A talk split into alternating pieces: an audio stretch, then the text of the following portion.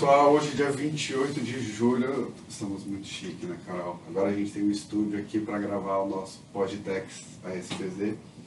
E vamos lá, hoje sem Antônio e sem a Dani, mas estamos aqui, o estúdio ficou bonito, viu? Ficou chique demais. Não tem nem para mim mais. ah, muito bom, mas vamos lá. Ah, temos aí três assuntos bem interessantes hoje. Hoje nós vamos falar sobre a questão da trava de 30%, o Carol vai trazer esse assunto para a gente. E vamos falar também sobre dedutibilidade de royalties pagos para partes relacionadas e ainda julgamento de piso e cofins sobre é, julgamento de, de piso e cofins sobre receitas relativas a bem imóveis e bens imóveis. Muito bons temas, hein? Quer começar? Vamos lá, gente. Eu vou só pincelar aqui esse tema, porque o acordo não saiu ainda, mas foi um tema que bombou aí na mídia, todos os canais, jornais, porque essa trava desses 30% é uma matéria que dói, né? Muitos contribuintes aí às vezes se revoltam no, no bom sentido aí. Mas enfim, relembrando aí, né, a todos os nossos ouvintes, que, que essa trava é a trava dos 30% para aproveitamento de prejuízo fiscal da base negativa de CSLL no momento de extinção da empresa, né? Então você vai aproveitando 30%, tem essa, essa trava. E aí, a primeira turma do CARF decidiu que em caso de extinção, essa trava não existe. É, e basicamente o argumento né, que saiu pedaço dos votos que a gente conseguiu ler aí é que a trava ela pressupõe uma continuidade da, da empresa. Agora, se você extingue a empresa, você acaba prejudicando quem in, incorporou. Então, é, faz que faz sentido, né? Então, assim, isso foi, foi, muito legal. Foi a primeira decisão do CARF unânime. A gente já teve algumas no passado, recente, um passado recente, só que aí foi por critério de desempate. Essa foi unânime, então é um bom é, pressuposto aí para os nossos, né, nossos clientes que a trava dá para a gente é, repensar, né? Talvez ajuizar uma, uma medida, uma ação porque realmente, se você não tem uma continuidade da atividade, não, não tem por que você colocar essa trava aí. Então, você falou disso, foi até engraçado, por conta desse assunto veio à tona. Na segunda-feira, eu recebi um e-mail pedindo uma reunião. Era um cliente que nós atendemos no exterior falando, pelo amor de Deus, você pode me explicar de uma vez por todas, o que é essa lei é trava de 30%, como que ela funciona, por que, que isso é uma questão tão relevante, aí fui, passo a passo, eu falei, ah, agora entendi, fez todo sentido para mim, mas muito bom. O Dal, só comentando aqui, ontem eu tava vendo o meu Insta e tava lá uma página de memes falando assim, ah, é, comente uma coisa que você que, é, que define o que é ser brasileiro sem falar que você é brasileiro. Aí eu fui ler os comentários, tava lá ICMS. Define que você é brasileiro sem ser brasileiro. Trava dos 30%. É, só a gente tem isso, né? Só. É isso. Mas vamos lá. Uh, a Trava, você sabia que agora no evento que eu participei em Miami. Ai, chique também, né? Chique. Tinha, tinha alguns países comentando também por questão de trava. Também, dependendo Olha. do país, também tem. Eu, eu não vou lembrar agora de cabeça, mas talvez fosse o México um deles. Você pode trazer, inclusive, no próximo Podtex nossos os sites do evento, né? Que o dele é chique, gente, tá em Miami. É, coitado de mim. Próximo assunto. É a questão de julgamento de PIS e COFINS, incidência de PIS e COFINS sobre receitas auferidas com locação de bens móveis e imóveis. É, esse assunto Uh, eu gosto de pegar aqui só para trazer, é o tema 630 e o tema 684, que teve repercussão geral reconhecida, parece até é, brincadeira, em 2013. Pertinho. Então, estamos aguardando o julgamento, tem só todo quase é, 10 anos. Né?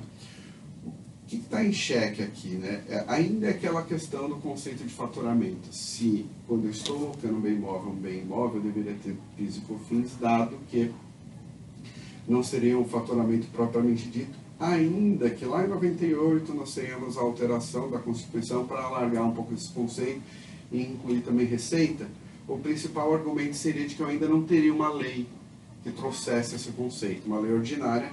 Isso veio em 2014, né, é, com a 12973, mas fato é que ninguém sabe para onde vai o julgamento que vai acontecer dia 18 de agosto.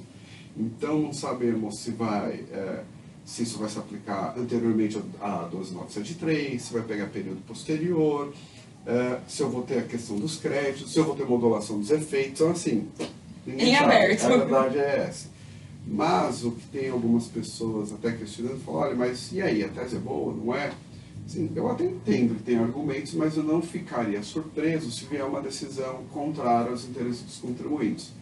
E é, muitas vezes é o que a gente fala, para quem está com alguma dúvida, às vezes o custo de iniciar uma discussão ele pode ser pequeno, pode fazer sentido para algumas empresas, dependendo do contexto, do mais, valores envolvidos, uma série de questões que precisam ser enfrentadas, mas é um tema que precisa ser acompanhado, faz bastante sentido.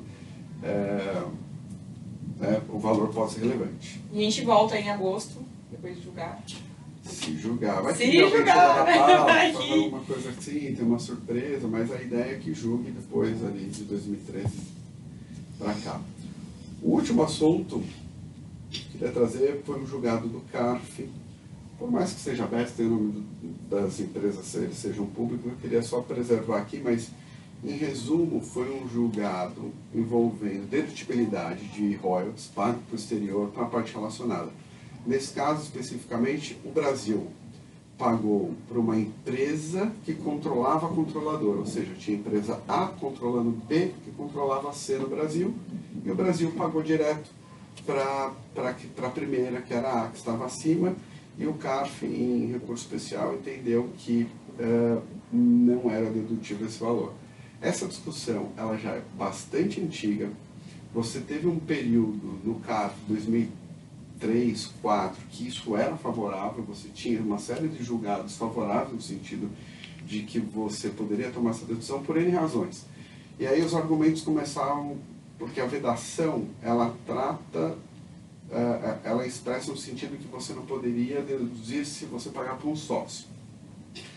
Primeira questão, sócio é pessoa física ou pessoa jurídica? Uhum. E, e por que, que isso é relevante? Porque quando você olha a letra da norma, ela fala sócio, dirigentes, é, administradores e parentes, e, e, é, é, mais ou menos assim a redação, ou seja, ela passa uma impressão que serão só pessoas físicas, tá? Isso o CARF tem entendido que poderia ser qualquer um, sócio poderia ser em sentido amplo. E a segunda discussão que está muito forte é, tá bom, mas é direto ou indireto? e os argumentos são muito fortes no sentido de que sócio é aquele que contribui com capital. Então teria que ser sócio direto. direto. Mas, nesse caso especificamente, o CARF entendeu que por ser uma controlada direta né, do Brasil aqui, então eu paguei para terceira, mas que o fluxo é, é em linha reta, é, não deveria ser dedutível. Se você pega um caso, existe um outro caso, uma outra empresa em 2016, por exemplo, ela teve sucesso nisso, mas o caso dela não existia societariamente um controle direto. Não dá para ter certeza de qual que era o organograma da, da empresa, mas fato que provavelmente ela era uma irmã, ou era do mesmo grupo, isso não tem, até pelo nome, assim, sem sombra de dúvidas, era do mesmo grupo, mas não tinha uma participação direta e ela conseguiu a dedutibilidade disso. E esse acaba sendo um assunto extremamente sensível. Pensa essas empresas de software como um todo. O software acaba sendo desenvolvido lá fora principal insumo quando você vai vender um software aqui é o próprio software. E, e, não faz o menor sentido você não poder deduzir a sua principal despesa. Então você fala, poxa, é, se eu tenho o que eu vendo, e nós sabemos que margens, não, você não pode colocar margem infinita. Então você imagina, se eu estou vendendo algo aqui por 100, mas que está me custando 60, como que eu não vou deduzir isso para fins de imposto de renda? Assim, eu não consigo assim, para mim isso é, é, é, é, contrário à própria iniciativa privada. Você consegue fundamentar na Constituição, se for o caso, porque você coloca a empresa numa situação extremamente sensível de não conseguir deduzir o principal insumo da atividade dela. Você vai na garganta da empresa. Vai, vai. Mas... É isso. É isso. E me preocupa só um pouquinho da questão do conceito também, né, que você falou se é pessoa física, porque isso abre argumento aí para falar, ah, é jurídico. É, esse assunto até o CARF, eu particularmente, quando faço essa leitura, quando você faz uma análise histórica do assunto, eu acredito que deveria ser só pessoa física. Não quero nem entrar em todos os uhum. detalhes aqui. mas não foi para isso que o assunto caminhou. Então, se eu estivesse discutindo para algum cliente, eu nem, claro que a gente colocaria isso, mas eu não apostaria minhas fichas nesse argumento. Não. Acho que o mais importante é, é você ter uma estrutura sólida, de preferência sem controle Sem direto. controle direto, exatamente. Para É. eles não tentarem. E até pensando no contexto mundial, tem muitas empresas que são né, ligadas, são irmãs e não, são, e não tem Uhum. Exato, controle direto. exato. Então é muito difícil você matar a empresa ah, porque você tem uma irmã, tem um braço ali. Sim. Então realmente você tem que pensar, tem que olhar certinho né, toda, toda essa Sim. estrutura da empresa. Mas muito legal os temas. Muito bom, né? Muito bom. Gente, era isso, pra gente não se alongar hoje de Foi estúdio. Eu achei que ficou muito bom. Muito Achei bom. bem legal, bem legal mesmo. Obrigado aí pra quem agora assistindo efetivamente. Assistindo né? e ouvindo, né? Que continua todas as plataformas só de áudio, mas agora com uma imagem bacana. É isso. Abraço, pessoal. Obrigado, Até gente. a próxima. Valeu, até mais. Tchau. Tchau.